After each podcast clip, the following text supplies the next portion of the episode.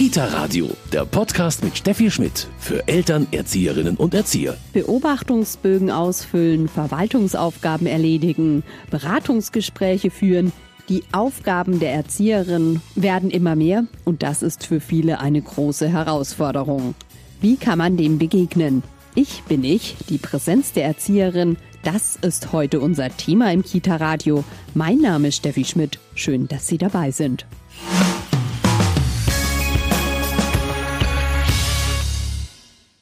Bin ich, die Präsenz der Erzieherin. Das ist heute unser Thema im Kita-Radio. Bei mir ist die Pädagogin und Erzieherin Elke Leitensdorfer. Frau Leitensdorfer, die Herausforderungen werden eigentlich im Alltag für eine Erzieherin, für eine Kinderpflegerin immer größer. Ja, da haben Sie recht. Und äh, ich habe mir dazu einen netten Begriff einfallen lassen, das haben wir schon lange nicht mehr gehört, aber ich finde, eine Erzieherin ist fast ein Tausendsasser. Ein Tausendsasser, vielleicht gut gekoppelt ähm, als Multitalent, als Alleskönner. Das heißt, mittlerweile sollte eine Erzieherin wirklich alles können. Nur, wie halten Erzieherinnen, die jetzt auch vielleicht nicht mehr einen optimalen Rahmen haben, dieses Tausendsasserleben überhaupt aus? Beginnt es schon mal damit, dass man sich das bewusst machen muss? Also ich denke, so bei der Ausbildung, ähm, die meisten ähm, Erzieherinnen, Kinderpflegerinnen denken, ja, ich gehe in die Kita, weil ich einfach mich gerne mit Kindern beschäftige, ganz klassisch. Ja, ich glaube, das geht mittlerweile gar nicht mehr so hervor bei den Ausbildungen. Und es ist richtig, die Kinderpflegerinnen oder pädagogischen Fachkräfte haben ja, sage ich mal, Gott sei Dank wirklich ähm, ja, Motivation und Herzblut, um, um, um diesen wunderbaren Beruf zu erlernen. Doch manchmal holt sie auch die Realität ein, denn es ist eben nicht nur ein Dasein und ein Spielen mit den Kindern, sondern es gehört schon Auf eine Portion ähm, andere Sachen auch noch mit dazu. Was ist für Sie die größte Herausforderung? Ich glaube, die größte Herausforderung zurzeit, was ich so von, von Teilnehmern in den Seminaren auch erfahre, sind einfach die Arbeitsbedingungen. Das heißt, ähm, die Personalsituation sieht ja leider nicht ganz so rosig aus. Es gibt sehr, sehr viel Teilzeitkräfte. Ich muss mich sehr viel mit Kollegen absprechen. Man hat idealerweise nur 25 Kinder, manchmal sogar auch mehr. Ich habe das Gefühl, dass auch mehr Krankheiten, ja, vielleicht eben durch diesen Alltagsstress die äh, da sind ja. und durch die Belastung ganz genau. Das heißt, ja, die Erzieherinnen sind schon sehr gefordert. Auf den Erzieherinnen lasten sehr viele Erwartungen. Jetzt ist das ein Ist-Zustand, den die Erzieherinnen kennen, viele Erzieherinnen kennen. Was ist so ein ganz einfacher Ratschlag? Also einfache Ratschläge gibt's da vielleicht nicht, aber was ist so ein kleiner Ratschlag, den Sie da geben? Ich glaube, das Wichtigste ist auch so, nach wie vor eine gute Beziehung zu den Kindern, zu sich und zu den Kollegen zu entwickeln. Das heißt, dafür braucht man aber eine gute Portion Selbstreflexion und natürlich auch emotionale Intelligenz. Übrigens, das verlangen wir von unseren Kindern auch, steht auch yeah. im Web. Das heißt, Wichtig wäre es, so eine Achtsamkeit in den Alltag zu bringen. Das heißt, versuchen, Leben in jetzt und wirklich in diesem Augenblick. Oft ist es ja, jetzt bin ich wieder bei meinem Tausendsasser, dass die Pädagogen ähm, vier Sachen auf einmal machen. Also sie spielen ähm, mit den Kindern am Tisch, dann läutet das Telefon, dann fragt ein Kind, ob es ähm, rausgehen kann auf den Flur zum Spielen und eine Kollegin kommt und sagt, du und übrigens, wir gehen nachher in den Garten. Das heißt, Multitasking ist gut, aber ich bin eigentlich nie richtig beim Spiel bei der Kollegin oder am Telefon. Also immer nur ja fast viertelherzig, könnte man dann sagen. Aber wie bewerkstelligt man das? Im Alltag ist ja oft oder scheint oft etwas anderes gefordert zu sein. Also dann öfter mal bewusst Nein sagen? Wunderbar, richtig, und zwar ein ganz klares und deutliches Nein. Ähm, man muss das mal ausprobieren. Wenn man wirklich sagt, nein, es geht heute nicht, was dann mit dem Gegenüber passiert. Ich glaube, manche Pädagogen meinen, oh, ich habe einen sozialen Beruf und da darf man gar nicht Nein sagen, hat eventuell noch ein schlechtes Gewissen, aber so ein klares Nein, zunächst mal ohne eine Begründung, die Rückfragen wird wahrscheinlich dann kommen. Ich glaube, dann ist man mit sich auch zufriedener.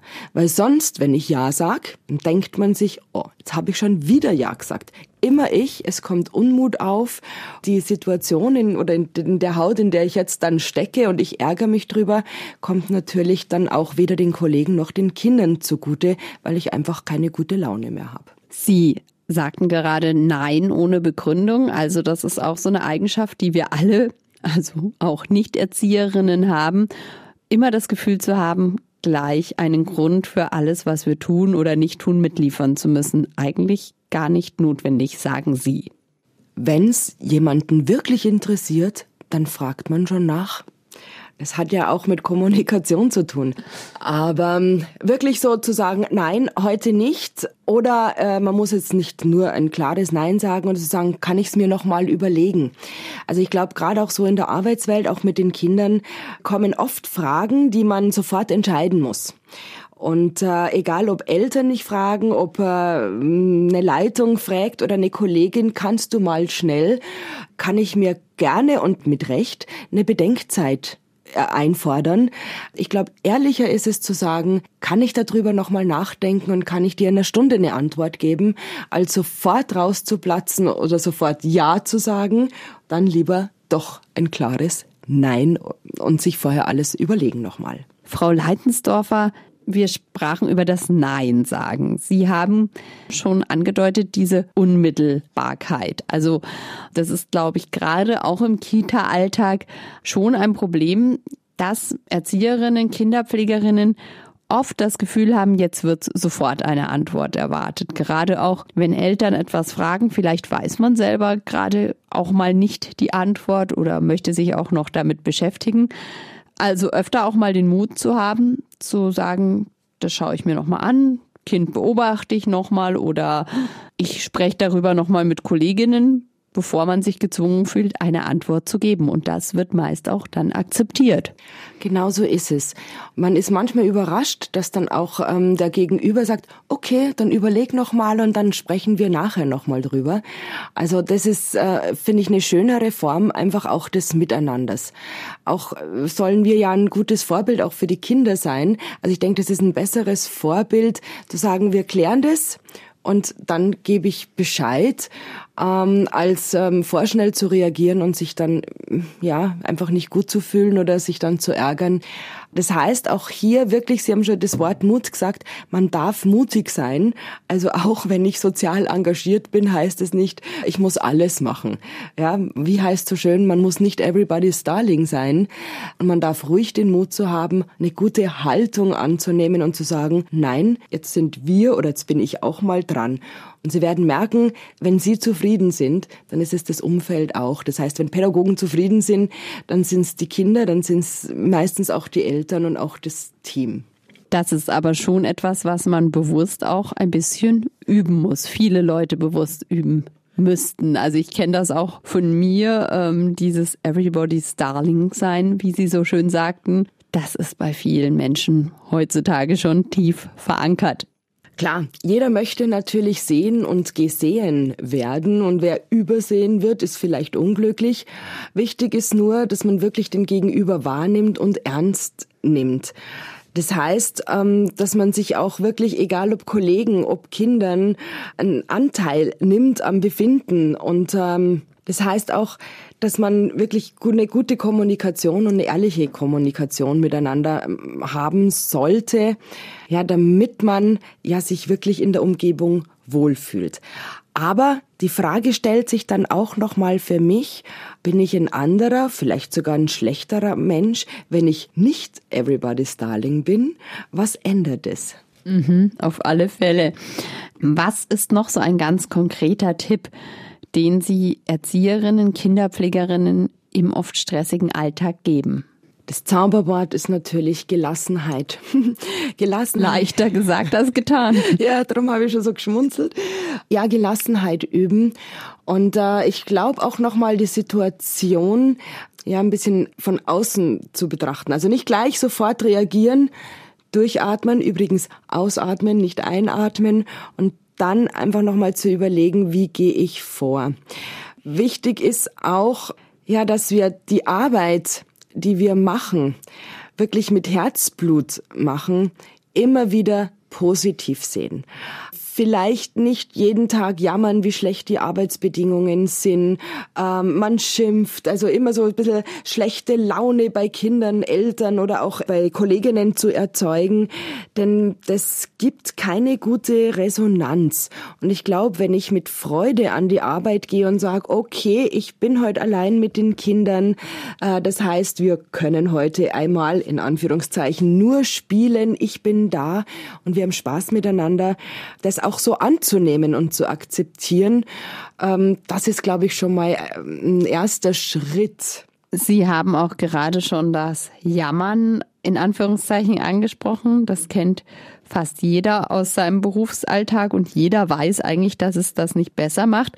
Ist es bei Kinderpflegerinnen und Erzieherinnen, wir wissen, was wir für einen Erziehermangel hier in Deutschland, in Bayern haben, auch so, dass man dann vielleicht schneller mal zu schnell mal die Flinte ins Korn wirft und sich denkt, hm, passt mir hier nicht, dann gibt's ja noch genug andere, wo ich hingehen kann und weicht eigentlich dem nur aus, weil einem da eigentlich wieder was sehr Ähnliches erwartet und man selber vielleicht wieder ähnlich reagiert und schnell in den gleichen Strudel kommt?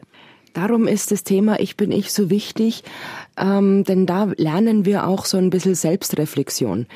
Also man muss schon auch ein bisschen selber mit sich ins Reine kommen, denn ich denke, ja, wie Sie schon sagen, wenn ich sage, okay, hier passen mir die Arbeitsbedingungen nicht und woanders ist es im Prinzip nicht recht viel anders. Okay, ja. Kollegen sind vielleicht anders, aber ich glaube dann schon, also wenn einem das äh, zweimal oder dreimal die, das, das Gleiche passiert, sage ich mal, ist eine ordentliche Portion Selbstreflexion einfach auch notwendig zu sagen, okay, hm, vielleicht muss einfach ich auch mal etwas im Zwischenraum ändern.